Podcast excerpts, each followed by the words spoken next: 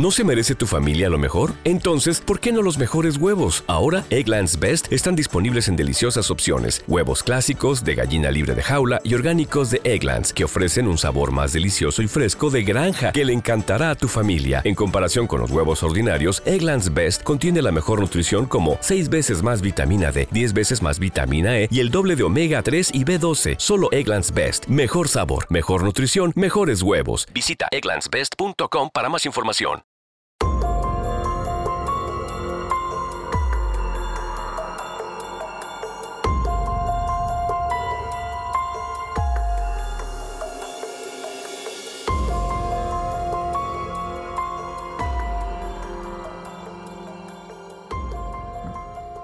Hola, ¿qué tal? Y bienvenidos a su podcast No Esperes Mucho en un nuevo episodio más esta semana.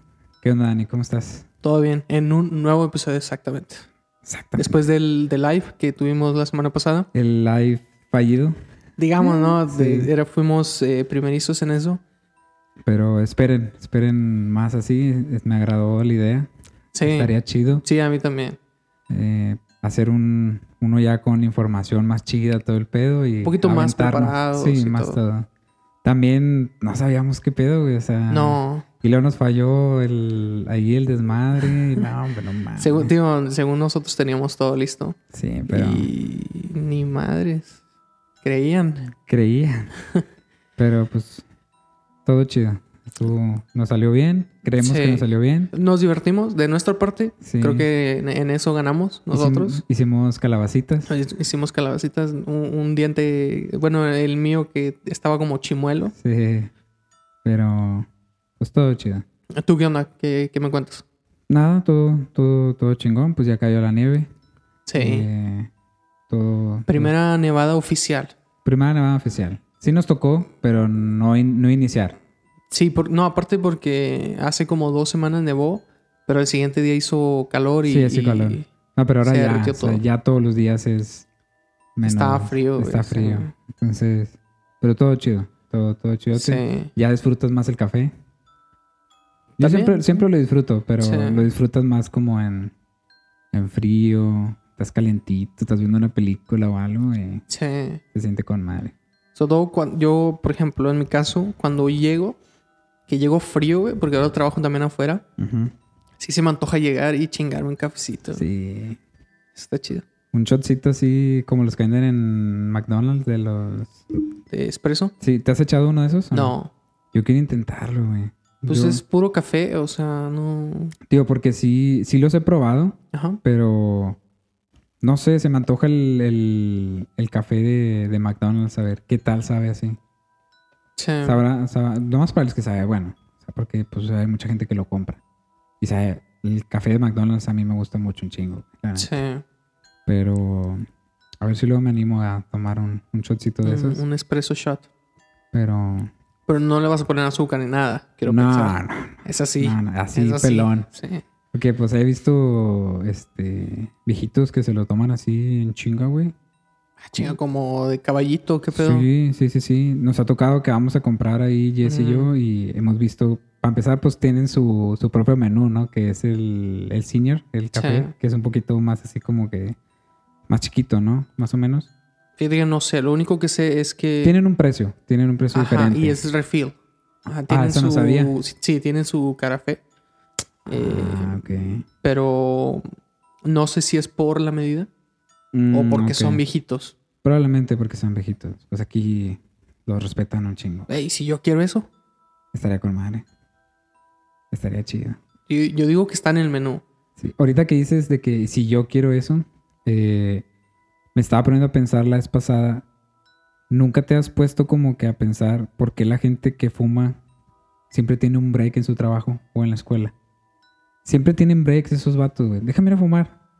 Cinco, Ajá. diez minutitos. Y me puse a pensar eso que una vez lo estábamos mencionando.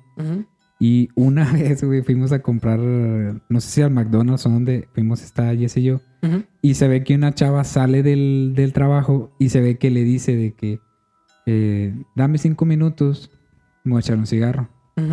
Y es como que le digo a Jess, oye, estos vatos siempre tienen, todos los que fuman, no tengo nada en contra de los que fuman, ¿verdad? Pero casi todos los que fuman tienen un break que no existe, güey. En México no existe. Yo, digo, yo soy honesto, yo nunca No. trabajé en México. No, no, no existe, güey. O sea, no es Aquí como que no, no hay un break de cigarro, no hay un break de, de fumar. Yo fumaba, güey, hace mucho tiempo. Pero también, te digo, cuando me tocó las dos partes, el de Ujú. no fumar y fumar. Y Sí. cuando fumas, pues sí te tienes ese break que no existe, ¿me entiendes? O sea, te sales del jale, fumas, porque no vas a fumar adentro de tu trabajo, a menos de que trabajes A menos de que te libre. dejen. También, que estaría Ajá. toda madre, ¿verdad? Pero si estás en un call center, si trabajas en una oficina, en un restaurante, ni de pedo vas a poder estar fumando ahí, güey. No, no, no.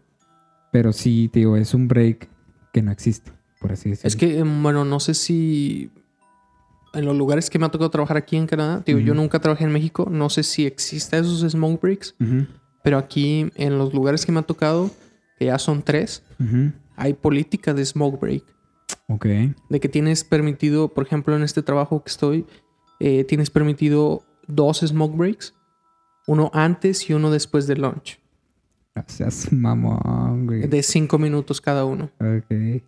Y hay trabajos que, por ejemplo, tienes media hora de lunch, pero es que no, no sé si que yo creo va por leyes canadienses mm, de que no está permitido trabajar así como que mucho por mucho tiempo sin no te tener un break.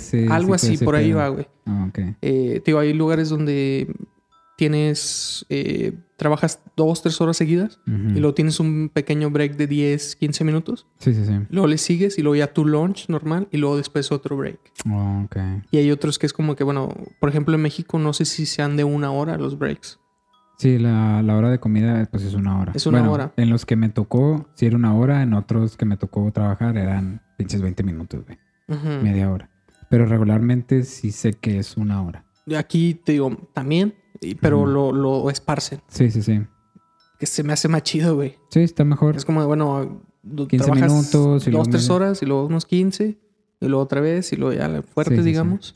Y luego ya. Pero bueno, volviendo a eso de smoke breaks, sí, hay- y hay gente que Los puede... ¿Mande? ¿Pueden demandar o algo? ¿qué? No, no, no demandar, sino puede aceptar o no un trabajo por eso. Nah, seas mamón. Pues que son, si son fumadores. Ay, güey. Qué bueno que ya no fumo, güey, neta. Y bueno, y, y hay un... Hubo un señor en el primer trabajo cuando llegué aquí. Ajá. El vato hizo... Se, se vi- mal viajó, güey. Más así bien cabrón. No es fumador, obviamente. Ok. Y dijo... Con los smoke breaks... Porque también trabajaba en una farm. Ujú. Y ahí les vale madre, güey. O sea... Andas prácticamente todo el día afuera. Y sin supervisión, ¿no? Ajá. O sea, te puedes aventar los cigarros que tú quieras. sí, a huevo. Y, el, y este señor era como un tipo manager del shop. Ok. Y así, eh, cuadro chico, digamos, platicando, dijo, con un, con los smoke breaks de un güey, le pagas a otra persona para que trabaje todo un año y no sé qué chingados. No mames. Porque perdían mucho tiempo. Sí, sí, sí. Ay, y según el vato güey. echó... Hizo cuentas y la madre. según el güey. No mames. Pero quién sabe. Está, está medio, está medio raro. Pero sí hay mucha gente que desperdicia mucho tiempo en eso. Sí, sí, sí. Digo, ah, digo, yo llegué a fumar y pues tengo camaradas que fuman y familiares también que fuman y pues digo, lo respetamos, ¿verdad? Y todo el pedo. Pero en ese pedo de los breaks es como que... eh, yo también quiero ese break, güey. ¿Entiendes? Porque tienen Pues, el break ah, normal de la comida. Sí. Y luego tienen el break de como de... Como de descansar, por así decirlo. Sí. Y luego tienes aparte otro break, güey, de fumar. Pues arrímate a la raza sin fumar. Es Sí, lo que yo hago, güey. Sí, sí, sí, pero te digo, es que, pero te chinga, güey. Te chinga más. A ver, Estando afuera, ¿no?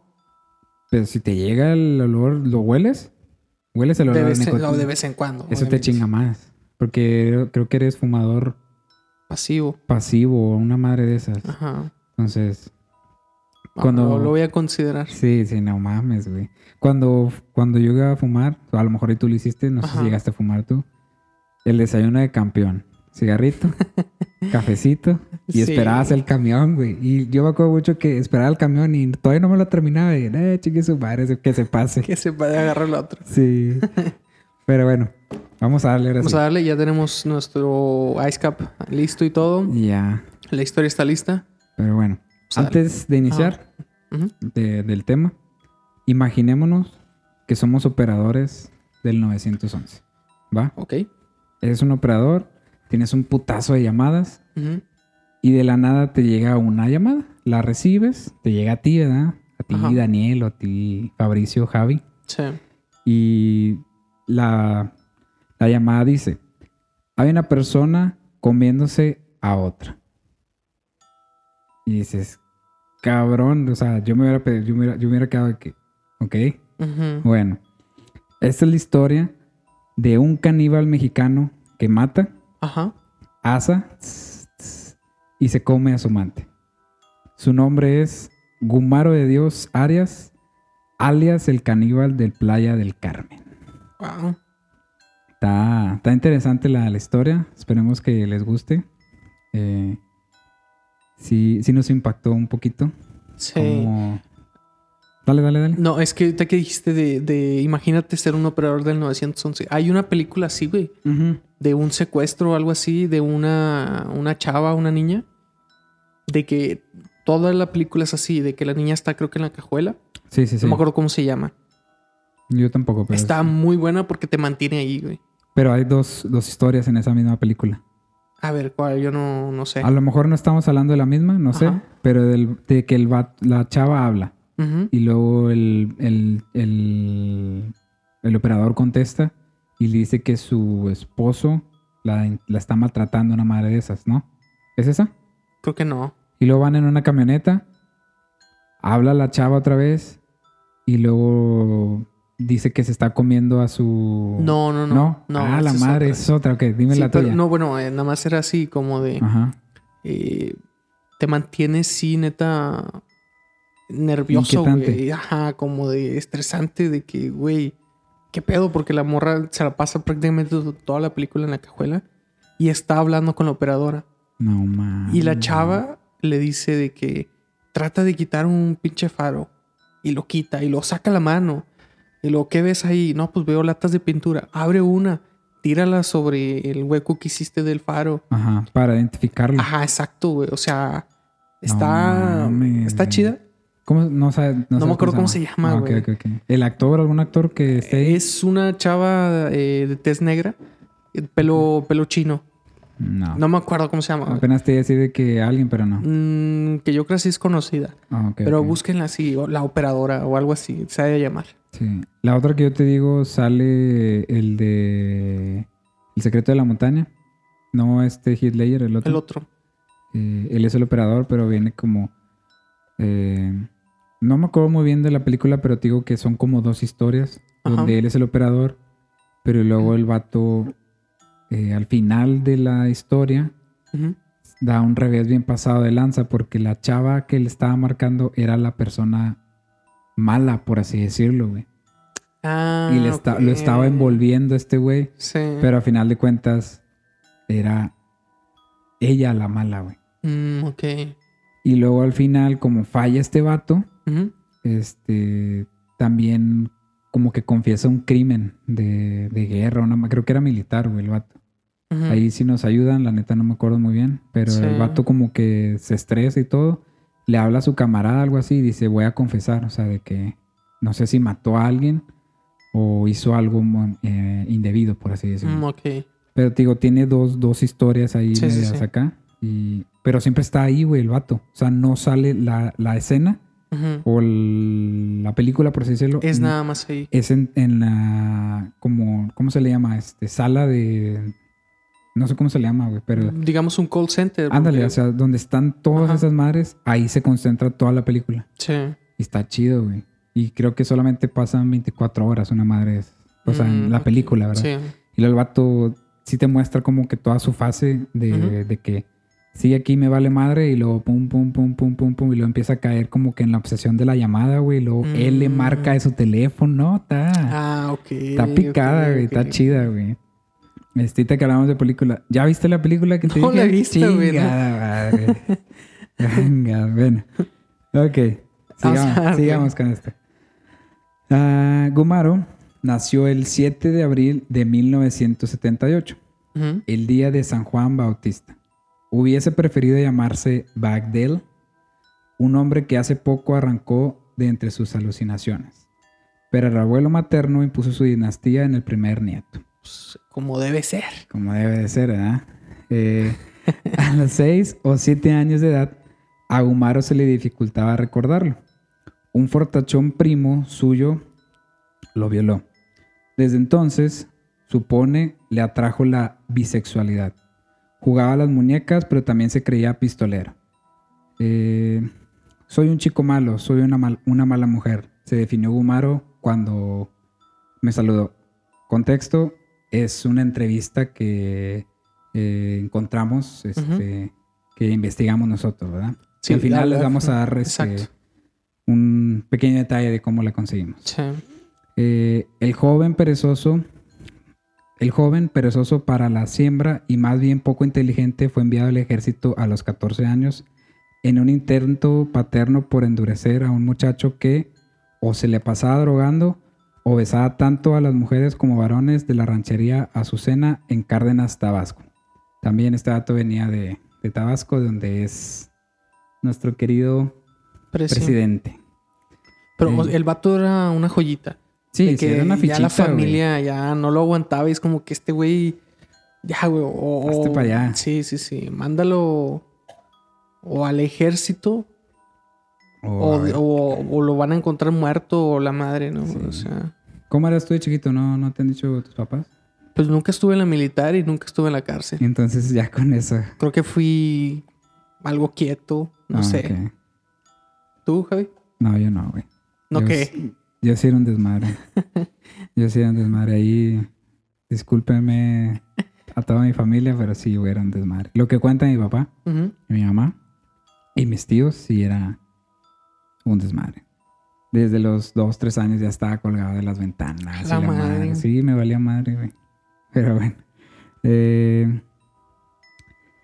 a sus padres, Candelario de Dios y Ana Arias, les sacaba de quicio que el hijo mayor de los once que parieron fuera el, mismizo- el mismísimo diablo. Un día se peleó con un subteniente y lo enviaron a un apandano arrestado. O sea, lo arrestaron al güey. Ujú. Discúlpeme, la neta. Ahorita ya me perdí. Ah, ok. Cuando salí quise vengarme y entonces me lo topé. En cuanto a Gumaro, el resto demuestra. A cuanto a Gumaro, lo apuñaló quirúrgicamente en el tórax y en las piernas. Gumaro dice: ¿Quién sabe si se murió? Yo salí huyendo del ejército. Se el vato como. ah no no supo sí No, no, no, nada más lo apuñaló y madre vámonos Vámonos de aquí. Para cuando regresó a la ranchería Azucena, Gumaro ya era un consumidor constante de marihuana. Su nariz era un tubo aspirador de los cristales de la cocaína. Sus venas ya sabían lo que eran los estallidos de la heroína y su boca ya tenía la costumbre de inhalar solventes. En resumidas cuentas, era como un zombie. Uno de esos días abusó asexualmente de su sobrino, quien apenas aprendía a caminar. Aunque el niño enfermó, la familia no supo nada de ese asunto. culero güey La neta sí, güey. La neta sí, sí. Chavato loco se metía hasta el talco del, de su sobrinito, güey. ya sé. Pero bueno, del ultraje hasta una noche en que Gumaro llegó a la casa de madera, embriagado y todo hecho mierda el güey, le preguntaron, ¿qué te pasó? Él respondió, me acaba de coger a una monja y pues se puso agresiva. Luego les conté lo de mi sobrino. Murmuró Gumaro, encogido en hombros como si quisiese ocultar algo aquel, aquel disparate, perdón. ¿Y qué crees? ¿Qué pasó? Me insultaron, me corrieron los cabrones. Con esas costumbres, tarde o temprano, Gumaro iba a caer preso y así fue. En el 2000 fue llevado al penal de Cárdenas. Gumaro creyó que había sido arrestado por violación, pero luego supo que al año, seis meses y nueve días a los que fue sentenciado era solo por el robo de una grabadora y cinco camisas de lino. No mames. No mames. Entonces no dice que no, cayó porque se robó un kilo de carne. Ya O algo para comer, güey, o sea, barbacoa. Sí, o sea. Que no, Qué no sé mamada, si- ¿no, güey? Es, no- es que creo que en México hay, mu- hay muchas personas así, güey. Sí, De que caen por robos menores. sí, muy... Y, y muchas veces, o por pura maldad, o neta sí por necesidad de que, güey, algo extremo, ¿no? De que Sí, sí, sí. hasta de mm, alimento para los niños, pañales y cosas así que es como de, güey, Sí, sí, sí. ¿no? Pero ya ahí como que entras en... Bueno, pues este güey hizo tu desmadre, ¿verdad? Pero... Obviamente, no, sí, pero digo, también hay como niveles de, de, de delitos. Sí, sí, sí. Quiero sí. pensar, ¿no? Sí, yo también quiero pensar lo O mismo, sea- pero sí está muy, muy culero como, digo, yo me acuerdo de ese caso del, creo que fue un señor o una señora, no sé, Ujú. Que se robó un kilo de barbacoa y le querían dar un putazo de tiempo, güey. Y luego un güey que se violó a tal, a una niña o un niño, no, a los seis meses ya salió, güey, como que nada. Sí. no o sea, sí, están muy cabrón las, las leyes en México, por así decirlo. Para no meternos en... O, o- sí, es que no sé si también sea parte como eh, de palancas, corrupción y cosas así. De a lo mejor y el señor de bajos recursos Sí, también. no tiene como para una defensa bien, un abogado bien. Y tal vez le asignan de esos, ¿cómo no me acuerdo cómo, se- cómo se les llama, de oficio o algo así, ¿no? Eh, que muchas veces son como de no quiero este caso, es como que bueno, pues no le echan a lo mejor tantas ganas o así, ¿no? Ojalá que no, güey. Pues digo, también se metieron a estudiar por algo, ¿no? O Sí, sea, sí, porque a lo mejor les gustan las leyes y quiero pensar también la justicia y cosas así, Sí, sí, sí. pero sí está muy cabrón, ya cuando te metes en eso es como de Mm, como la... Yo conocí a una persona que es abogado y el vato, si no mal recuerdo, el vato lo que hacía le- era el abogado como que de presos, güey. Entonces el vato, por ejemplo, no sé, el chavo ya estaba metido como que en acá muy pasado de lanza y, ¿no? Ujú. y vendía todos sus bienes.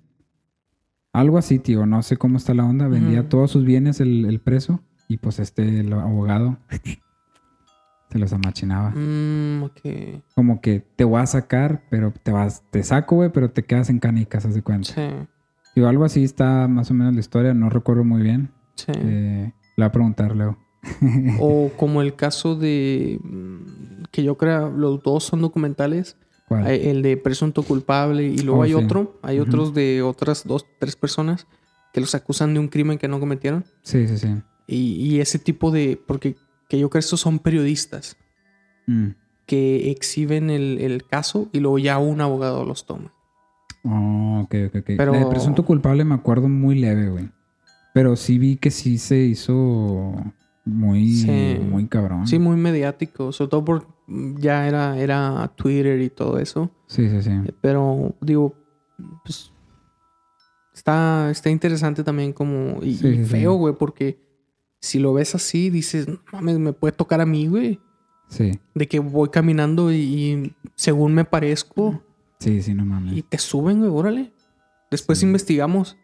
Pero no mames, ya Sí, no. se resuelve cinco años después. Sí, sí, O sí, sea- está muy cabrón. Pero se resolvió, fue lo bueno, güey. No, bueno, sí, pero. No mames, me quitaste cinco años de libertad, güey.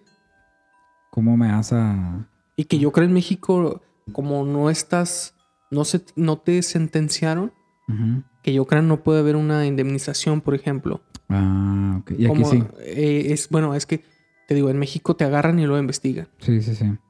¿no? A mí fíjate que cuando estaban lo de los... ah, No sé, no creo que te haya pasado no.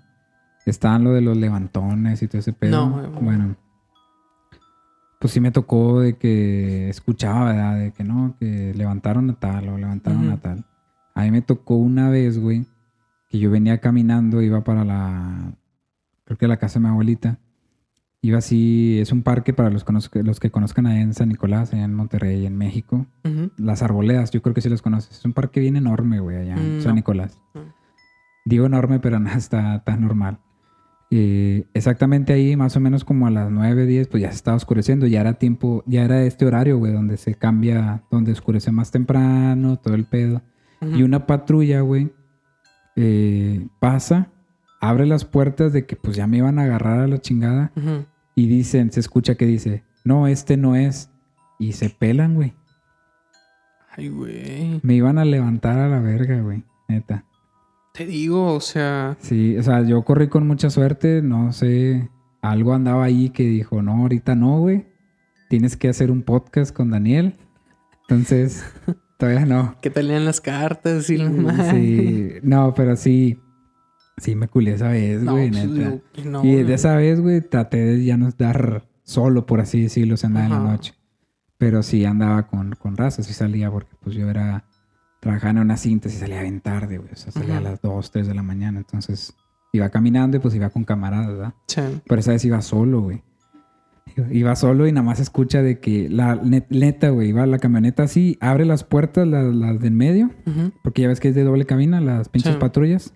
Abren las puertas y nada más escucha que dicen, no, este no. Vámonos. Ay, güey. Sí. Sí estuvo cabrón esa vez, güey. Me imagino. Pero bueno, una vez que Gumaro abandonó la cárcel para evitarse problemas con su familia, huyó a Chetumal. Chetumal que está en Quintana Roo. Eh, creo que de nadie es la culpa que está medio loco, dice Gumaro, rascándose con desesperación el lóbulo de la oreja derecha. O sea, hace acá, de que... ah, Oreja, ¿no? a la madre, dice de la Sí, oreja. acá, sí. Eh, este güey está. Digo, son las palabras de este güey, Sí, están sí, sí. medias raras. Dice, de nadie. Es que es, de- es también es de rancho, güey. Sí, es de, es de rancho. Estoy Ajá. tratando de hacer lo que no, no, no, dice, pero- así, así habla. Dice, de nadie. Por lo que escuché de él, ni del destino, ni de la suerte, ni de la pincha vida, de nadie. Así dice este Gumaro. La primera vez que Gumaro asesinó a una persona fue hace un año. Ah, ok. Nos estamos retomando en el año 2004. Ujú. Entonces, él mató en el 2003. Para ser exactos, ¿verdad? Sí, para ser exactos. Sí fue en el 2003, Sí. el primero que mató, ¿verdad? Sí. Ok. Dice, hoy lo recuerda indolente. El tipo me jugó bronca, dice Kumaro. Traía un machete y me lo retaba. Lo dejé que se cansara de gritar. Luego, cuando se, Luego, cuando se apendejó, le quité el machete y madres, que lo empiezo a cortar como pescadito en pedacitos. Vi cómo se desangró y ahí lo dejé y me largué. Ese día en la noche se me apareció su espíritu. Yo le dije a mi Dios, La madre. yo le dije a mi Dios Jehová que me ayudara a ya no ir, pero todavía lo escucho. Ah, bueno, corregimos aquí. Aquello sucedió a principios del 2004. En Majau- Majauja, pinche madre, en una zona maya, allá por los rincones, aquí dice, allá por los rincones donde está bien feo. A unos 100 kilómetros, 150 kilómetros de Chetumal, Quintana Roo. De ahí Gumaro se trasladó a la selva, que le dicen aquí el. Nos- yo pensé, lo busqué, güey, de hecho es selva. Es como Ajá. un, sí, como selva, bosque, así, pero le dicen el Pete allá en Quintana Roo, ¿verdad? No sé si allá por esas zonas le dicen así. Es que creo, por ejemplo, personas de Yucatán Mencionan otro tipo de palabras, ¿no? es que hacen Utilizan, como hacen como un mix, güey, Sí. entre para, palabras indígenas y el español, güey, que conocemos, ¿no? Sí, sí, sí. Y, y así se comunican, güey. De hecho, yo conocí una persona, perdón, yo conocí una persona que venía del estado de Oaxaca y no hablaba español. Hablaba solamente dialecto, güey. Y para comunicarse sí estaba muy, estaba muy raro, güey, porque él ya estaba muy grande, vivía en, digo, en Monterrey y nunca supo hablar el, el idioma, güey. Ajá. El idioma español, solamente dialecto. Y me acuerdo mucho que el señor, eh, me tocó trabajar con él, o sea, no, no, no era mi camarada ni nada, pero cuando yo estaba trabajando con él, anotaba, güey o no se la, no se la complicaba. Utilizaba el traductor, ponía todo en su lengua. Ah, chinga. Sí, güey. Sí. Está- eso está chido. No sé qué lengua utilizaba, la neta, señor güey. Caguamatl. Ah, Caguama, ¿sabes? Este, digo, no sé, no sé qué, Sí. qué traductor utilizaba. No creo que sea el, el Google. ¿Quién sabe? ¿Puede? Porque No, solamente no se- sé, la verdad. no sé exactamente, pero creo que en Google solamente está el náhuatl. No sé si esté el dialecto de él, porque son varios, güey. Sí, hay un chingo. Hay un puta- Yo, porque también yo conocí a otro güey que viene de Oaxaca, pero sí hablaba español. Pero hablaba dos dialectos diferentes. ¿Y lo mezclaba o no? Sí lo mezclaba, güey. Sí. Sí estaba bien raro cuando, cuando hablaba español y que lo mixteaba. Ay, güey. Sí. Sí estaba medio, medio raro. Pero, tío, ese señor, digo, no se lo complicaba, el vato utilizaba el traductor. Ocupo esto y la madre. Ah, bueno. Qué chingón Sí, el vato. estuvo chido. O sea, que sí se la, se la ingenió. Sí. Eh, Nada, que él hizo el pinche la app, güey. Ah, de los dialectos. Acá Ah, de No traductor, güey. mames, güey. ¿Te imaginas? Estaría mamón ese pedo, güey. Pero bueno, no sé. Ya eso hubiera sido millonario el vato, güey. sí. Mm, Pero bueno, Tío Gumaro se trasladó eh, a un pueblo entre México y Belice, donde vivió algún tiempo en una obra de construcción. En ese lugar, en ese lugar perdón, conoció a un viejo brujo maya, al que Gumaro le decía el sabio, a quien le hizo la promesa de asesinar a tres personas, una promesa de la que Gumaro hablará más adelante. Como recalcamos otra vez, esto es una entrevista. Sí. Eh, también en la selva se encontró al joven que terminaría comiéndose. A ese sujeto Gumaro lo llamaba simplemente guacho, porque era militar. Un hombre igual que él a la deriva. Un hombre al que algunos medios locales lo asignaron una supuesta identidad, Raúl González el Compinche, de 19 años. Pero hasta la fecha las autoridades ignoran quién diablos era aquel destrozo, destrozo humano el cual había emigrado con Gumaro a una palapa 100 metros adentro del kilómetro 216 de la carretera Chetumal Playa del Carmen. Ahí se lo tragó y de aquel tipo que le jugó bronca y macheteó, la policía apenas se estaba enterando de él. No saben quién es. A lo que, a lo que llevamos ahorita, Sí. no saben quién es ese vato. Está muy, está, está muy raro este vato porque siento como que al principio hacía cositas chiquitas, como te digo, una fichita, y luego hizo ese pedo de que mató a alguien, bueno, que apuñaló, por así decirlo, al, al, te- al subteniente, y no le hicieron nada, güey, digo que huyó, ¿verdad? Pero pues si apuñaló a alguien del ejército, ¿por qué no lo seguiste buscando? O sea, Pero es que no, no sé si también te habla de, por ejemplo, deficiencia ¿mm? en la investigación, en también, la seriedad que tal vez se le da. eso sí. Porque, ah, bueno, si escuchándolo así, es- está cabrón conectarlo, güey. Sí, Porque sí, sí. no, este vato no se le puede llamar asesino en serie, por ejemplo, ¿no? No, no, no. no. O sea, no puedes conectar un, un caso con el otro porque pues, no tiene nada que ver, güey. ¿No? O sea, también. sí puede ser un asesino múltiple, pero no un asesino en serie. no, porque es como de, bueno, no, no, eh, no comparten características, digamos, ¿no? Sí, sí, sí. Ni el modus operandi, nada, güey. O sea, No, no, no. por eso te digo, puede que sea más difícil por ahí, como de, Mm, pues, encontramos una persona muerta, güey. No sé, ¿alguien vio algo? No. no. Pues bueno, a la pinche fosa común o algo, si es que no lo reclaman y, y se chingó, ¿no? Sí, sí, sí. O sea, Pero digo, sí está. eh, a lo que llevamos, sí está extraño que no pudieron, como que. Digo, ya lo. Aquí se supone que ya con el. La policía, digo, no sabe quién es la persona que se comió. Le pusieron un nombre, sí. pero ya lo capturaron. Entonces. Y luego el crimen apenas estaban enterando de que, ah, cabrón, fue este güey. el- Sí. ¿Te acuerdas el pinche macheteado que encontramos en la, en la calle? Bueno, este güey lo mató, o sea, apenas. Sí, ¿no? sí, sí. Pero. Está cabrón. Pero bueno. eh, ahora, en esta parte del, del capítulo, ya voy a iniciar eh, partes de la entrevista.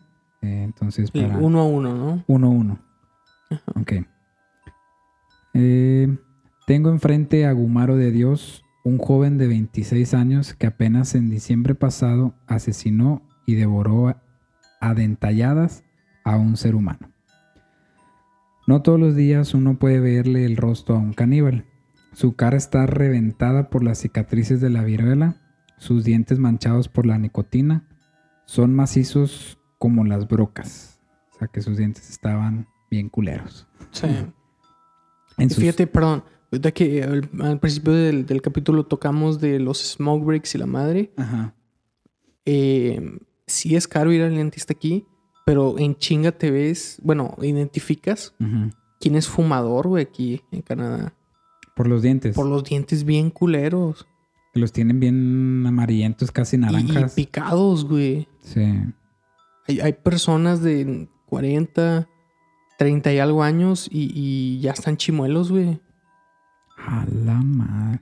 De hecho, aquí, digo, eh, eh, no sé si es por, por los lugares en los que he estado, pero por ejemplo, cuando fuimos Jess y yo a veces de que, no sé, a Los Ángeles o ahí a, a, a Laredo y todo eso, Ujú.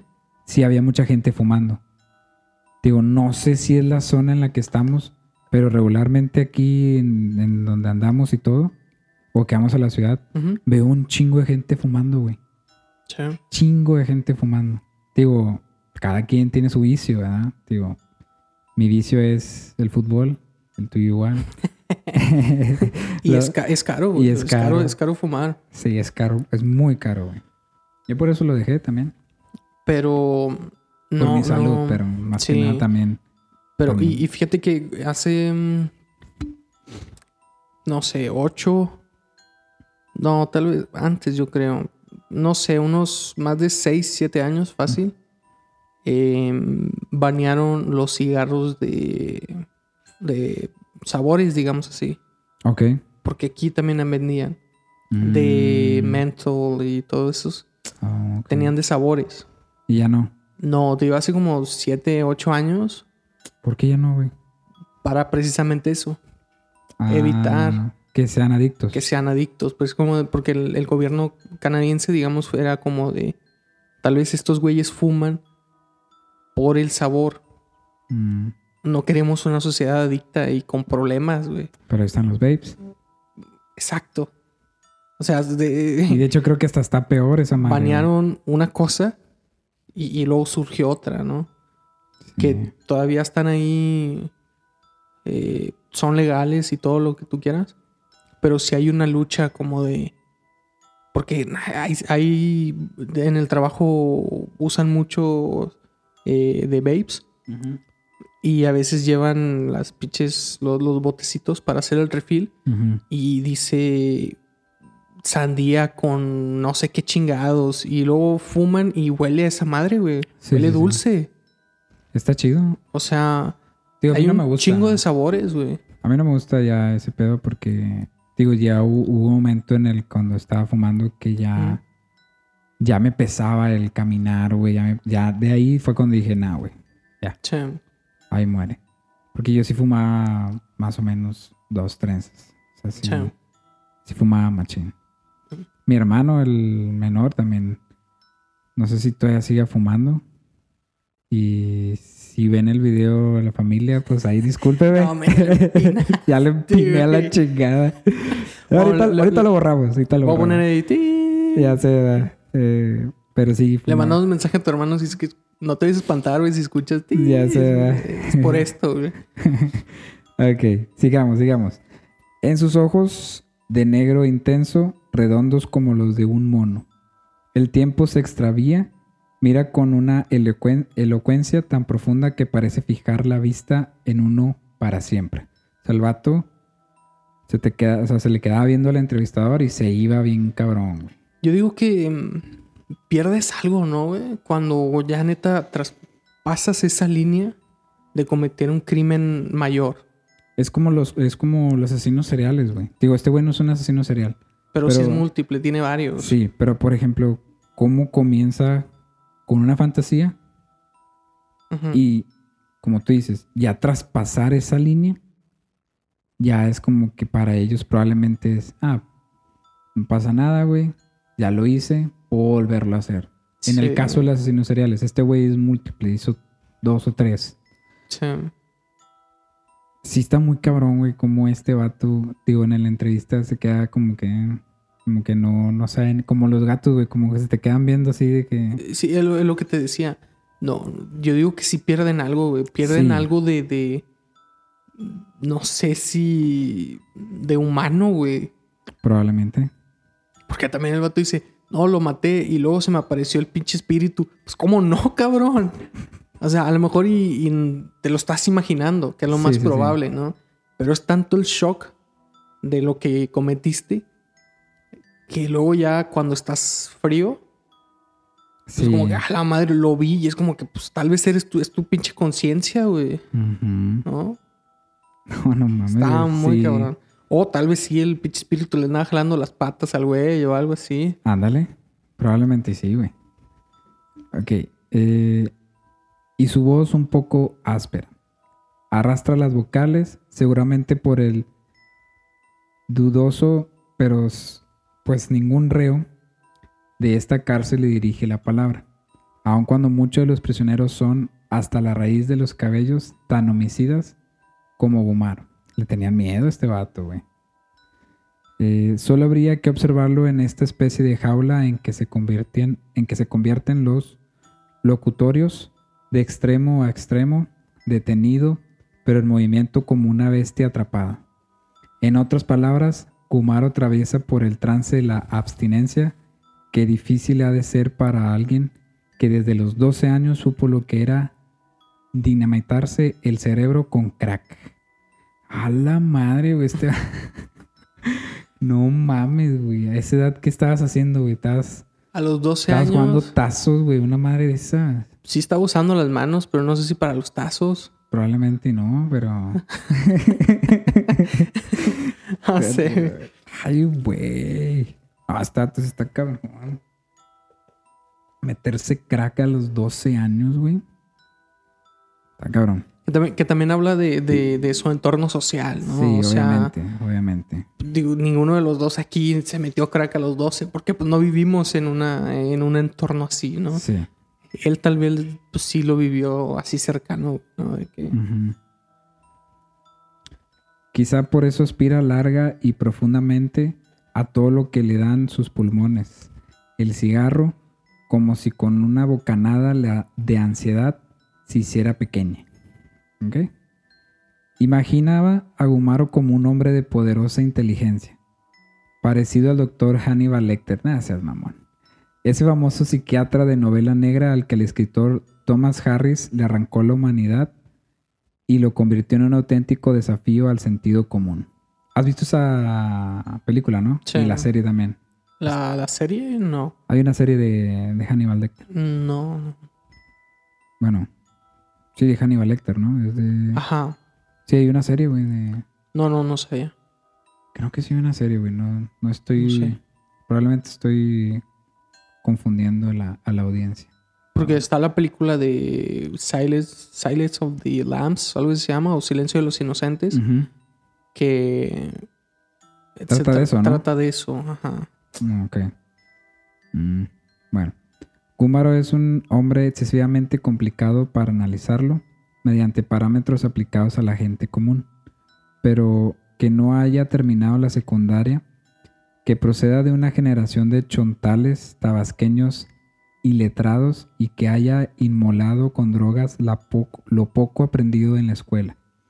Hace que uno tenga enfrente a un personaje al que lo único que le re- regocija es alimentarse del dolor de los otros. No sé por qué, pero me dio risa esta parte, güey. ¿De qué? De que. O sea, de que el vato.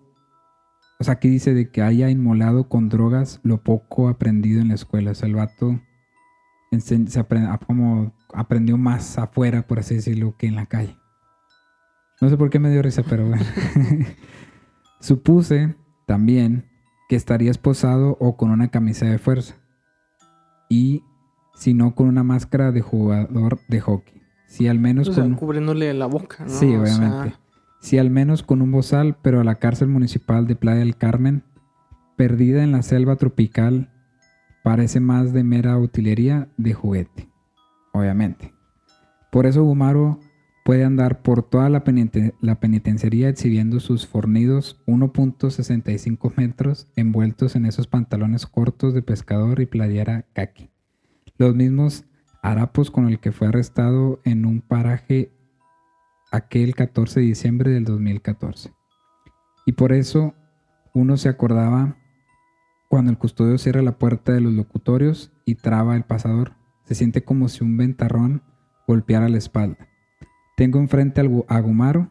El sol, el sol cae a la mitad de la jaula en un corto oblicuo y solo una pequeña barda que sostiene cinco barotes nos separa. No te preocupes, anda muy tranquilo. Me había dicho el director del penal, René Torres, antes de entrar. Y sí, conforme van transcurriendo las horas, las horas, perdón, la, la, la peligrosidad de Gumaro se distorsiona, se empieza a reducir. Solo su sudor es el que huele a asesino, me advirtió de nuevamente don René. Quién sabe si los homicidas, y en el caso de Gumaro también violador, exhalen un sudor de asemejanza como olor a petróleo. Lo cierto es que las manos de Gumaro están sucias y pegajosas como si fueran de chapopote. ¿Y de qué quieres hablar con un asesino que es un hijo de la chingada? Dice Gumaro. Perdón, nada más. Eh, el vato, el periodista, em, es un ejemplo de cómo em, las personas, también lo compartimos en cierta manera con él, como que los romantizamos, güey, a este tipo de personas. Ok. Eh, criminales. De que el vato se imaginaba de que, no, este güey ha de ser bien pinche inteligente, por algo hizo esto, estos crímenes y madres. Y, de que, no, si ha de ser muy violento, lo tienen resguardado y la madre y todo. Y, es como de que, bueno, no. No, sino, fue, yo nada más lo, lo, idealicé así, como de una persona superior que sí, sí eh, se atrevió, digamos así, a, a, a cometer un crimen, ¿no? Sí, sí, sí pero no sé si también compartimos, porque hay muchas personas que les interesa eh, la vida de los asesinos, ¿no? De, eh, hecho, sí, güey. Que es como de, no, no sé qué despierta, güey, en el, ser humano. No sé si todos lleguemos o... Podemos, ¿no? No de que podamos, obviamente, pero... Em, no, bueno, no obviamente, sino de que pensemos simplemente ahí de que cometer un crimen así de fuerte. Y solamente ellos se atreven a pasar, te digo, esa delgada línea. Sí, sí, sí. Y a lo mejor es como de, ay, güey, este vato sí hizo lo que yo he pensado tal vez alguna vez en mi vida, ¿no? Puede que sí, güey. No sé si sea por ahí, como de, por eso te llama mucho la atención. Mm. Pero me, me, llamó la atención eso, que es como de, pues el vato se le imaginaba bien chingón o... Ándale. Madres, pues, güey. No, es una persona ordinaria, así como de unos 65 y. y pues ya. Eso sí. Pero bueno, eh, voy a volver a, repetirlo. ¿Mm? ¿Y de qué quieres hablar con un asesino que es un hijo de la chingada? Dice Gomaro, sacudiendo su cabeza como lo hacen los perros de casa. La prensa solo busca el escándalo. Quizás una curiosidad malsana pero quiero saber hace cuánto ya no eres un ser humano. Gumaro se ríe como un niño travieso, pero con la mirada muerta. Después de apagar el cigarrillo, abre esa bocaza con lo que se tragó al joven con quien mantenía relaciones sexuales y cuya identidad aún es un acertijo. Primero, hazme un favor, dice en tono suplicante. Sí, sí, claro, sí está a mi alcance. Diles que me envíen a La Palma. ¿Y para qué quieres ir allá? Es que aquí no me hallo, está muy chiquito, y allá quiero ser el rey del penal. En una de esas allá me como a un cabrón. ¿Les dirías? Recalca en tono ligeramente altanero. Qué mamón, güey. Qué mamón. era honesto, creo. Sí. ¿Quién bautizó a este pedazo de maldad como Gumaro de Dios? Dejémoselo en Gumaro, porque de Dios no tiene ni una pizca alguna. Cuando termina su sugerencia, se toca la, la ralana barba con los dedos y dice, anota pues, pero debe quedar muy claro que no tengo ningún arrepentimiento porque la cabeza no me funciona muy bien. ¡A la madre! Nadie sabe a ciencia, a ciencia cierta por qué los caníbales se vuelven caníbales. los artículos especializados dicen que el canibalismo tiene varias motivaciones. Un significado religioso, o por razones de sobrevivencia, o por un ritual que permite absorber los rasgos más destacados de la víctima, o por, ser, o por perversaciones sadosexuales, o por eliminar el cuerpo del asesinado. Como quien dicen, la pelota rueda porque es redonda y es redonda porque rueda. Y de todas maneras los textos suelen terminar diciendo que nadie sabe por lo que los caníbales se vuelven caníbales. Antropopo, perdón, está bien difícil esta palabra, güey. Antropopofogos, creo que, creo que así se dice. Lo voy a volver a decir, a ver. Antropófagos, ok, sí, antropófagos, los llaman clínicamente. O sea, para no decirle caníbales, les dicen así. El canibalismo ha existido siempre y no se encuentra confiado a zonas remotas. Karl Grossman azotó a los habitantes de Berlín de 1913 a 1921. Ed Gain, un granjero de Wisconsin que conservó el cuerpo de su madre muchos años después de muerta, destazó a tantas mujeres que perdió la cuenta. Jean Beldel, emperador de África Central, destronado en 1987, fue acusado de practicar el canibalismo durante 13 años.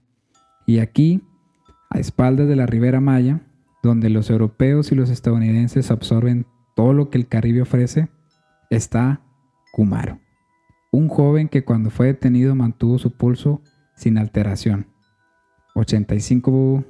¿Cuál es la, las, pulsaciones pulsaciones, normales? Son. Fíjate que no sé. Yo siempre les he traído 120. no, no sé, güey. no sé si va entre 80, 80 y algo, ¿no? 100, no sé la verdad. Ahí corrígenos, al, corríjanos cuál es la... Creo que es 80, 120, güey. A ver, vamos a buscarlo, tenemos internet. A ver. Eh, las pulsaciones del, del corazón normales. Está eh, una frecuencia cardíaca en reposo normal para los adultos oscila entre 60 y 100. Cabrón, ¿y por qué dice que está sin alteración? Sí, porque está en 80. Entonces está bien, ¿no? Es el normal. Sí, dice que tenía las pulsaciones, su ritmo cardíaco era 80-120. Entonces está un poquitín. Eso sí, no sé. Eso de 80-120, no, eso sí, no. Bueno, supongo que estaba alterado porque la, lo que dice internet es 60, 60 100. 60 y 100 latidos por minuto. Pero bueno, a lo mejor está un poco alterado este güey.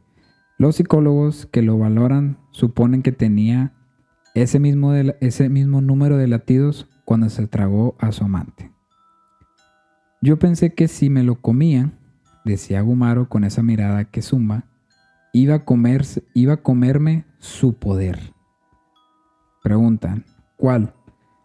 Él sabía pegar muy bien el tabique. Utilizaba bien chingón la cuchara y yo quería ser un albañil de poca madre. No mames, Gumar utilizó 1273 palabras para confesar su canibalismo ante el Ministerio Público Gerardo Peña.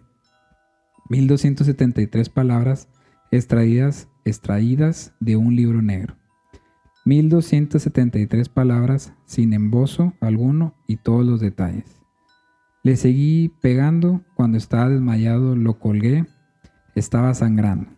Cuando despertó le pedí mis 500 pesos otra vez, pero me dijo que se los iba que se los había gastado en crack. Por eso le pegué con un blog en la cabeza. Ahí me ganó la curiosidad de comérmelo, declaró Humaro. El asesinato del guacho entre las 7 y las 8 de la noche del 10 de diciembre del 2004, determinaron los patólogos, tienen sus orígenes semanas atrás. Por lo que cuenta Gumaro, alguno, algo le estaba oprimiendo el pecho cuando una noche llegó el sabe, aquel brujo maya destentado según Gumaro. El viejo chamán, se dice que es maya, le dijo que ese dolor era la ansiedad atorada y que para expulsarla debía rezarle a la naturaleza, escucharla y aceptar lo que le pedía. Estaba loco este vato, güey. Y oí que la naturaleza quería que matara a tres personas. Chinga, así como si nada. Como si nada el vato. Divagaba Gumaro. Y como ya había matado a aquel cabrón a machetazos, pues no sé, se me hizo, no se me hizo difícil. La versión de Gumaro cuenta que el chamán le dijo que iba a quedar liberado. Además de eso le ofreció un bono especial. Le daría mucho dinero, le atraerían mujeres y hombres para su desenfreno y lo llevaría a Cancún a los antros de moda para que se embriagara hasta desplomarse. ¿Y por qué le creíste al chamán? Le preguntamos a el antidios maltrecho. no mames. Pues, pues es lo que no, no entiendo. No sé si fue por codicia o por solamente realizarlo. Los profesionales que han estudiado a estos monstruos de la vida dicen que un asesino ansía lo que ve a diario. Y Gumaro por sus declaraciones anhelaba ser el guacho, un tipo bisexual que algunas veces la hizo de, la- de Latin Lover con solteronas europeas. Wow. Los agentes del grupo Jabalín han visto muchas muertes, pero observar lo que yacía, yacía ante sus pies, el cadáver del guacho, ha sido lo peor. El agente Alejandro Díaz describió de la siguiente manera la escena cuando descubrieron a Gumaro. Estaba dormido al lado del cuerpo, adentro de una palapa de techo de cartón y malla de alambre. En el piso yacía un pectoral hasta el abdomen, en estado de descomposición. Ya no tenía varias vísceras, presu- presumiblemente fueron arrancadas por la espátula ensangrentada que estaba a un lado de él. Los pies estaban cortados hasta los tobillos y los brazos se les habían arrancado la piel y las manos tenían escoraciones. Según el muerto fue colgado o amarrado con fuerza. Sobre la parrilla había una olla de aluminio con algo que se parecía a unas costillas cocidas y a un corazón. Sospechamos que era del guacho. El guacho, según Gumaro, había perten- pertenecido al batallón número 31 de infantería. Supuestamente abandonó al, al ejército por robarse un arma. En el brazo izquierdo se tatuó el nombre de una mujer, pero Gumaro le arrancó ese pedazo y se lo comió. Y Su ya ni chicharrón el güey. se me hace que sí, hijo, presta. Sobre. Y ya ni siquiera recuerda lo que decía el grabado en tinta china. Hacía meses que sostenía relaciones sexuales, vivía en esa palapa abandonada con el guacho. Levantada al lado de un basurero, sorteaba al día, robaba casas en Playa del Carmen, estaba estaban enamorados y cazaban el turismo gay en la, en la Playa del Carmen. O sea que el guacho también era un cabrón, güey. Sí. O sea, eran, ¿cómo se llamaban esos asesinos en series? Eh, como Bonnie y Clyde. O sea, estaban enamorados y, bueno, no. Sí son asesinos en series, creo. Hay una película, de hecho, de ellos. Eh, o sea, el guacho estaba enamorado de este vato y dijo, presta. De aquí Sí. soy, te acompaño a hacer el crimen, pero dame ñaca ñaca. Después nos matamos. Aquel de diciembre del 2004 tenían otro encuentro carnal. Aderezando con solventes cuando Gumaro se acordó que el guacho le debía 500 pesos. El vato así como si nada. Eh, güey, tú me debes 500, güey. 500 varos. Presta. bueno. Sin que el guacho se diera cuenta, tomó un cable y lo descargó con sucesivos golpes sobre él. Cuando lo agarró y lo colgó, el guacho tuvo la certeza de que iba a morir. Recuerdo bien lo que le leí en las declaraciones ministeriales y lo que me contó Gumaro de aquel día. El amasijo de carne que sobresalía del cuello y que no parecía una cabeza cuando Gumaro lo aplastó con un bloque de concreto, el estómago raspado por la espátula y Gumaro pensando, ¿será rico asarlo? El caníbal, friendo unas tortillas con la grasa de las vísceras, Gumaro cortando una pierna al cadáver y poniéndola a cocer con chile habanero, limón y cebolla. Gumaro mordisqueando tiras de carne cruda, los huesos aserrados, fue como la gloria, dice Gumaro. Fue que se me ocurrió sacarle todo lo de adentro, el corazón, el bofe, las costillas, estaba bien rico todo, sabía casi como a borrego. declaró Umaro, riéndose de su proeza. Las moscas tenían un festín sobre una costilla y por eso Umaro no se la comió. Dice que le dio asco. Entonces... y no, ese ya no, ese ya no. Sí, ya la, se cayó, le chupó el diablo, ya no. Entonces llegó la policía. Un joven apodado La Parca había pasado por aquella palapa. En lugar de aceptarle a Gumaro un pedazo de carne, corrió y corrió hasta toparse con una patrulla.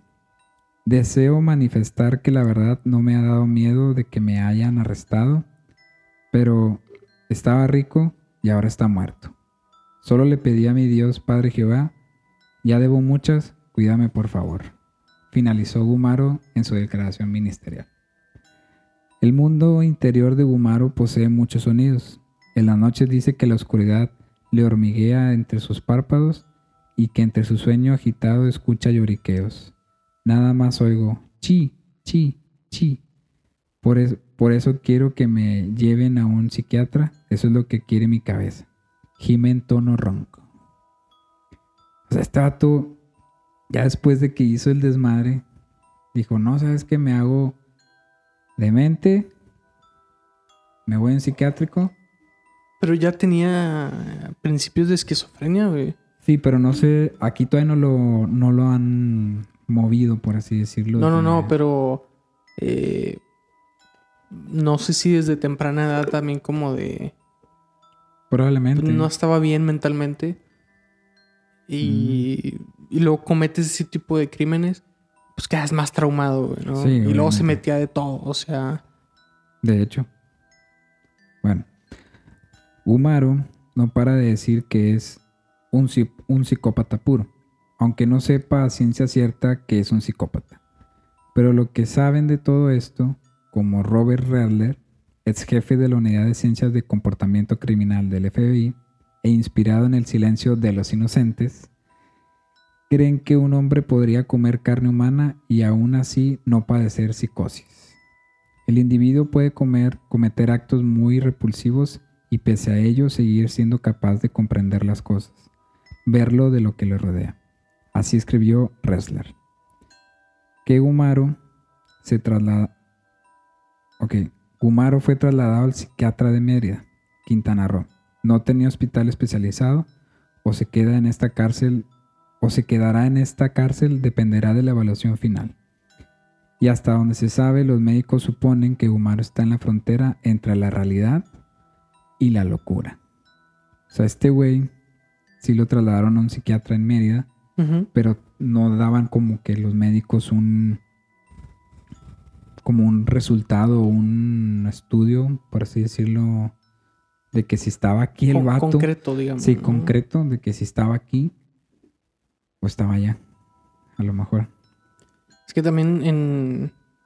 es muy complejo, sobre todo en enfermedades, eh, no sé si se le llame psicológicas, eh, pero no, no hay una forma de, de, de realmente saber, porque como son cosas de la cabeza, le tienes que creer al paciente, ¿no? Sí.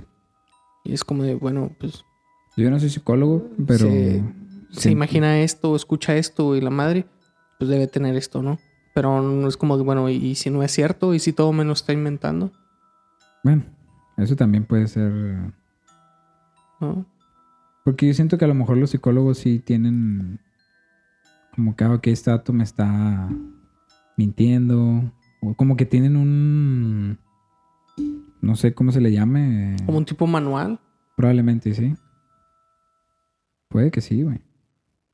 Puede que sí. Puede. Ok. Eh, volvemos a la entrevista. Cuando tomo o me drogo, se me mete la maldad, dice Gomaro. Quien se ha sentado unos segundos después de tirar algunos golpes al aire creyéndose boxeador. Por ejemplo, cuando ando briago, me da por querer aventarme sobre un tráiler. Y cuando estás drogado, me empiezo a hinchar. Es cuando se me mete un güero fornido. Ese cabrón es el que me calienta contra los demás. ¿Y ese güero tiene nombre? No mames, estoy medio loco, pero tampoco platico con él. Nomás se me mete y ya. Entonces le rezo a mi Dios y me vuelvo un ángel poderoso. Ah, ¿sí? Sí, Dios quiere que no me muera. Yo digo que voy a vivir como unos 150 años más. ¿Y por qué lo crees? Pues es lo que no entiendo. Son solo mensajes, son solo los mensajes que recibo. En esas estamos cuando entra un custodio. Es tiempo de que Gumaro tome su antidepresivo. Si ocurre lo de todos los días, dentro de un par de horas estará perdidamente dormido.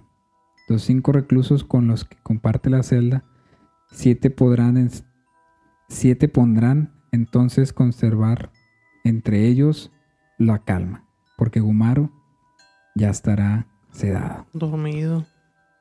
Oye, ¿y será que ya me voy a morir? Pregunta Gumaro. ¿Por qué? Es que siento como que me pasa un machete por los brazos. ¿Crees que me voy a morir? Seguro ocurrirá algún día. Quise decirle lo más preciso posible. Empieza a rezar, quién sabe cómo, empieza a golpearse el pecho. Después de unos segundos me dice, ¿sabes qué? Ya vino una hermana a visitarme. ¿Sí? ¿Qué te dijo? Pues que me había pasado, porque me había comido ese güey. ¿Y qué le contaste? Pues que nada, que así son las cosas de la vida. A propósito, le prometiste al chamán tres vidas. Llevas dos. Si sigues buscando la tercera, ya la encontré. Jala, y el vato. Ah, menos veamos mañana, güey. Dice levantándose otra vez para caminar en los seis metros cuadrados de los locutorios. Es un cabrón que se siente bien chingón aquí. Nada más lo veo y me hierve la sangre. Es un cabrón que, perdón, nada más lo veo aquí y me hierve la sangre, compa. Ya con eso me voy a tranquilizar y esperar que el sabio me dé la oportunidad de que ya lo tengo que de que ya lo tengo que prometer, aunque no sea verdad. Dice acercándoseme al rostro. O sea, el vato se le acercó, güey, aquí. No sé cómo voy a encontrar al sabio, ni sé su nombre, nunca me lo dijo. Luego, luego le diría al director del penal que Gumaro. Ok, perdón. Luego le dije al director del penal que Gumaro trae una mirada muy extraña. Después le pregunta don René a este güey, ¿y de qué señas te dio? Pues nada más que se siente bien chingón. Uh, va a estar muy difícil. Aquí todos se sienten bien chingón. Entre paréntesis, aquí dice que este güey sí como que le dio un preso, le dio como que una señal de que, güey, guacha con este vato, porque no vaya a ser que te calavere aquí. No vaya a ser tu tercera... La tercera víctima. No vaya a ser la tercera víctima. Bueno, ya me voy. Es que ando medio inquieto. No me hallo en esta jaula, dice Gumaro, aspirando otro cigarrillo y girando el cuello para que le truenen las vértebras cervicales. Pero no me preguntaste lo más importante. ¿Qué se sintió matar a aquel güey? Ah, pues nada, no se sintió nada. Es como matar a un pollo. Kumaro pide entonces que le abran la puerta. Lo veo irse, como gozando cada pedazo de vida que le está cayendo encima de él. En cambio, salgo sintiéndome vacío como si acabase de donar sangre. Y ahí acaba la, entrevista. La entrevista. Qué mamón, güey. El vato. Este. ¿Cómo pude estar con ese vato, güey? ¿Cómo pudo soportar ese pedo? Yo me hubiera culeado, güey, con eso que le dijo de que, pues ya la encontré. Sí, ya sé, güey. mames. Eh, eh, iba a y, tiene, usa, tu víctima tiene, usa lentes. Y es como que, sí, ah, güey, no me salvé. O no sé si usa lentes el güey, ¿no? No sé, no, güey. Sí está, está interesante la, la entrevista. Sí. Yo creo que desde los inicios de este vato pues ya le pasó, lo, violaron y lo tenía como que eventos de esquizofrenia, pues está, estaba medio loco desde antes el vato. Sí, que también digo, es un ejemplo de que en todas partes del mundo se puede dar este tipo de personas. Que unos sean más mediáticos y que una, una compañía de streaming como Netflix agarre casos como Dahmer y los haga virales, es otra cosa, ¿no? Exacto. Pero estas, este, por ejemplo, esta entrevista es como las cintas de Dahmer. O sea, yo no las he visto, pero es así. Estás platicando con una persona que cometió eso, ¿no? Sí, sí, sí, sí. Y, y cómo te hablan así de crudo. De que, pues no, güey, sabía borrego. O no, era como destazar un pollo. Cosas así que es como de, te, te lo, te lo ponen en un ejemplo que tú lo has vivido, Sí, sí, sí. ¿no? Fí- Fíjate que me llamó mucho la atención lo que al final dice de eso que acabas de decir, de que fue como destajar un pollo. ¿Has, has destajado un pollo tú? Eh, completo no. Pero no. sí lo has... eh, pues, ¿qué has comprado? Como por ejemplo una pechuga o un Sí. pollo. Pero un pollo entero nunca No, lo un pollo entero no. Crudo no. Oh, ok. Ajá. De los que está- de los que pintaban en la primaria, ok. No, no. No, por ejemplo, aquí de que eh, pollo rostizado y la madre que están completos, nada más así que lo corto, pero ya está, ya Cocido. está cocido y todo el pedo. Crudo, así entero el pollo, no. No, nunca lo he destazado. A mí me tocó trabajar en una carnicería Ajá. allá en México. Duré como una semana nada más, güey, porque estaba de la chingada. Y ahí veía como llegaban de que pollo y las, las reses y todo eso. Y sí me tocaba ver, no vivo, porque obviamente no, ahí no mataban a los No, animales. no era un rastro, era una carnicería. Era una carnicería, pero sí me tocaba ver cómo sacaban de que pierna, muslo y... Pues la otra parte, pierna, muslo y pechuga. Y ahí me tocaba cómo el- o sea, hacerlo. Me tocó hacerlo. Sí está medio complicado, güey. Ajá. Y aparte está muy peligroso porque los cuchillos que utilizan, pues por ejemplo, es uno así bien chingonzote. Y para sacar así como que las milanesas y todo ese pedo, es un cuchillo todavía un poquito más delgadito, güey. Y empiezan a hacerle Mm. así como que ting- de una pierna, güey. Sacaban una, minales- una milanesa, perdón. De una pierna. De una pierna, güey. Wow.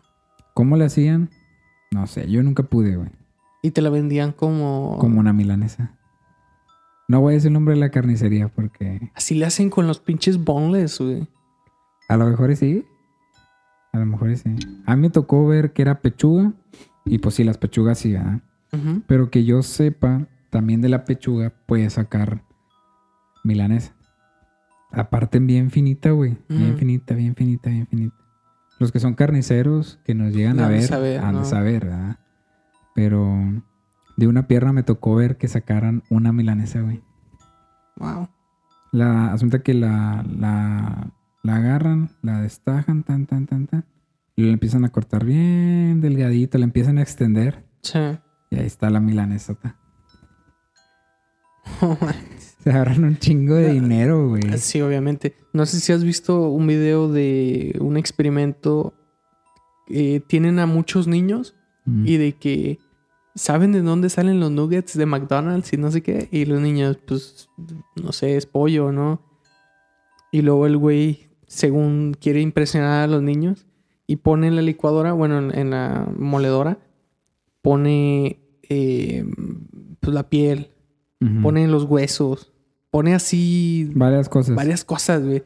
Y luego sale un pinche menjurje todo como rosa, así color raro. Y luego empieza a hacer nuggets. Y los morrillos están viendo todo el proceso. Y luego los hace el güey y le dice... Se ¿Quieres? le siguen antojando los nuggets y todos los morrillos. Sí, y No todos agarran, güey. es como de, pues, es comida. Los niños no es como que... Sí, sí. pues, no me dio asco, güey, porque, pues, no.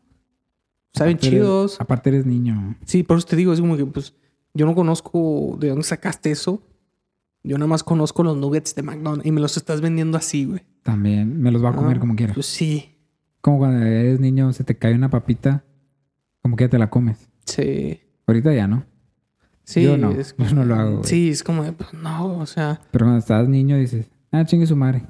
sí. Los cinco, ¿cómo decías? Los Tres o cinco segundos, ¿no? de Sí, que si no lo chupó el diablo, una madre. Sí, de o sea, es como de, Pero yo, te- yo aplicaba eso, se me cabía un cheto o algo y Ujú. vámonos, vámonos. Yo como que ya Sí. lo agarraba, güey. sí, sí, sí, obviamente. Obviamente que no estuviera dipeado con lodo o No, algo, ¿verdad? obviamente, obviamente. Pero así se me Pero cayó, si- si le haces una inspección visual y si no tiene nada, pues Sobres. madre, está Sí. limpio, güey, ¿no? Pero. Pero sí, digo, sí. Volviendo a lo del el comentario ese de Ujú. que fue como destajar un pollo. No me imagino cómo le hizo él. Es un ser humano lo que hizo este vato. Ujú. Pero a mí que yo fui primerizo estando en una carnicería, sí se me hizo difícil Sí. destajar todo un pollo. Porque te lo entregaban como un- era un pollo entero. y Tú lo, lo hacías ahí. Perdón, las pechugas, las piernas, los muslitos, güey. Sí. Todo el pedo así. Y había un vato, güey, que venía creo que de Sinaloa, una madre de esas, de allá. Ah, no mames, güey. Estaba muy cabrón ese vato para partir, para hacer milanesas, güey, para, todo, güey. El vato estaba, destajaba la res así, porque las colgaban Sí. y ahí le hacían pum, pum, pum. ¿Y sabes por qué me cagó trabajar en esa carnicería? Porque entré en diciembre, güey. Y es donde está el desmadre, güey. Sí. ¿Qué piden para el menudo, güey? ¿Qué piden para... Sí. ¿Cómo que otra cosa? Para el pozole, güey. Carne asada, güey. Sí. Había un paquete que me cagaba, güey. Era un paquete 8, me acuerdo un chingo que lo pedían. Era 2 kilos de arrachera, 2 kilos de ribeye, carbón, tortillas, salchicha. Como 800 varos. ¿Y está a precio? Ah, creo que sí, güey. La neta, mm, creo que sí. Pero... La neta, o sea, como no estaba como que en una colonia chida, por así decirlo. Era popular. No, normal, o sea, la colonia estaba bien. Pero ese, esa, ese precio para lo que vale la rachera el ribeye, siento que era bueno, güey. Ajá. No estoy muy seguro, güey. No quiero, digo, no quiero como que... eh, ¿Cómo se le puede llamar? Ah, Señalar. Señalar, por así decirlo. Pero yo vi muchas veces que en ese paquete no era ribeye y no era rachera. ¿Qué era? Pues por un pollo pintado. No mames. Eh, era. Pues ya ves que te dije que había un güey que fileteaba con madre. Ajá. Pues ya ves que la rachera, pues es como la faldita. O sea, lo. Sí, la Bueno. parte de abajo. Según la rachera, bueno, la, a donde yo he ido, nunca la venden como que eh, como todas las piezas, güey. O sea, no las venden de que, que esté ahí fresco, ¿me entiendes? A donde yo he ido. No sé si aquí lo hagan así. Pero donde yo he ido no lo venden fresco, güey. Está todo congelado. Entonces esa, la rachera pues venía, eh, supuestamente venía empaquetada al vacío y todo. Pues no se veía que era rachera, güey. Era como carnita y luego le metían el cuero. Ah, cabrón. No era carne. Bueno, para empezar, la rachera tiene un putazo de cuero, güey. Tiene mucha Sí. grasa, güey. Entonces se la tienes que quitar. Pero no era, no era rachera. Ujú. Estoy 100% seguro que no era Que rachera. no era. Y muchas veces no era ribeye. Yo estoy 100% seguro de eso. Digo, en esa semana que estuve, vi muchas cosas, güey, de esa Muchas pinche carnicería, sí. Pero, digo, nada más traje una semana.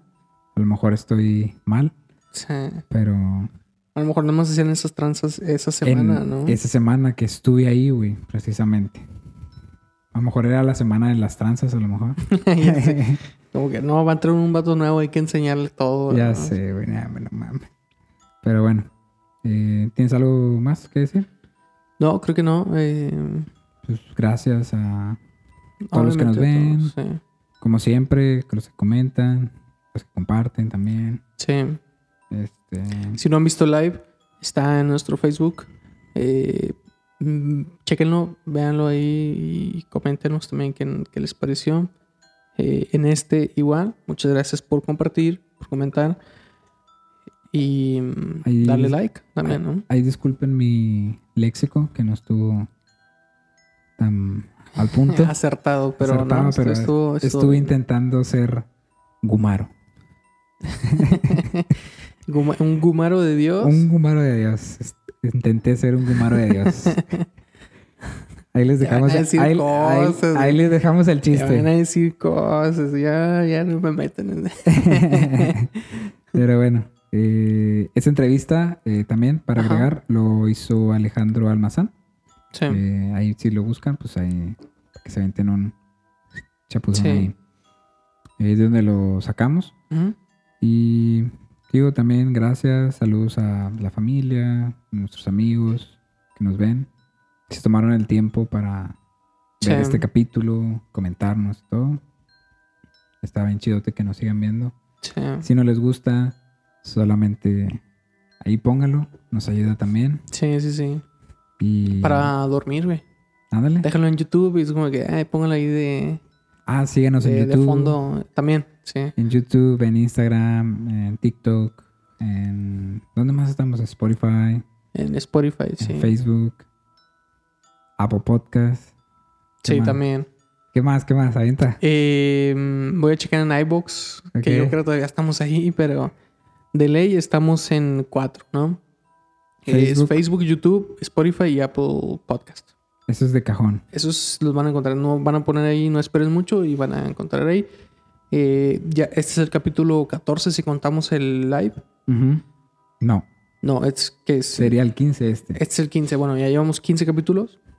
Eh, si apenas nos están descubriendo, tienen otros 14 por ver, ¿no? Si es que les gusta, ojalá. Y pues sí, que se la, Se la pasen. que se la pasen bien. No sé si chido porque está- no hemos tomado, no, no hemos platicado otros temas así como que muy variados. Si acaso uno que otro, pero la mayoría se enfoca como que en este tipo de, de Sí, un casos, poco ¿no? misterioso, casos sin resolver, Sí. apariciones, asesinos. De- sí, sobre todo de asesinos, que es como de... De hecho, no habíamos tocado canibalismo, güey. Eh, en parte sí. Bueno, sí, de los de, lo Sí. del accidente de, Y, el de... Ah, el de Idi- el segundo, güey, sí es el cierto. de no, E.D. el Sí, fue- tercero. Fue, el tercero. ¿Fue el tercero? Sí, porque el segundo fue el de virtudes. Y luego aparte el de Greyhound. También. no, sí, o sea, ese sí. vato también se comió... Sí, sí, entonces Sí, sí hemos tomado. tomado, sí, hemos Sí. tomado. Lo- porque también decía el periodista de que caníbales hay religiosos, de supervivencia y otros motivos que dan de que el comas carne, ¿no? Pero también mencioné aquí que ha existido desde Sí, hace un chingo, güey. sí, obviamente, ¿no? Eh, pero está interesante también. Hemos tomado, hemos digo, tocado varios temas eh, del por qué estas personas fueron caníbales, ¿no? Sí. No todo es nada más porque se dio la oportunidad. No. No, no, no. Pero. Está chida la, la cancioncita. La, la de fondo. Sí. Ah, es un nuevo. eh, Sí. una nueva herramienta que estamos utilizando. Sí. Esperamos les guste. Te arrollé con. Es más, ahí está, güey. Te digo, déjenlo. Lo pones para dormir. O a lo mejor y tienes pesadillas si es que te gustan. Ahí está. Te lo subimos. Pero, sí. Pues bueno. Ya está, ¿no? Eh, sí, ya nada más. Ok. Ya no, no quería tocar nada así de fútbol ni nada. No, pero. La frase. Ya, ya, ya nos vamos entonces. Ya, ya nos vamos. Ok, bueno, me voy a seguir para las personas que no saben. Eh, Esta es una frase que escuché en otro podcast. Y nos la estamos robando aquí. Me, me la estoy robando, ¿no? Es personal, porque tú no lo has dicho. Ok. Yo, exactamente, si me quieren decir algo, es a mí, Exacto. pero me gustó. Va. El inexorable reloj del tiempo que siempre marcha hacia atrás nos dice que nos vamos. Sobre raza. Bye. Bye. ¿Cuánto? Una hora veintidós. Ah, estuvo bien.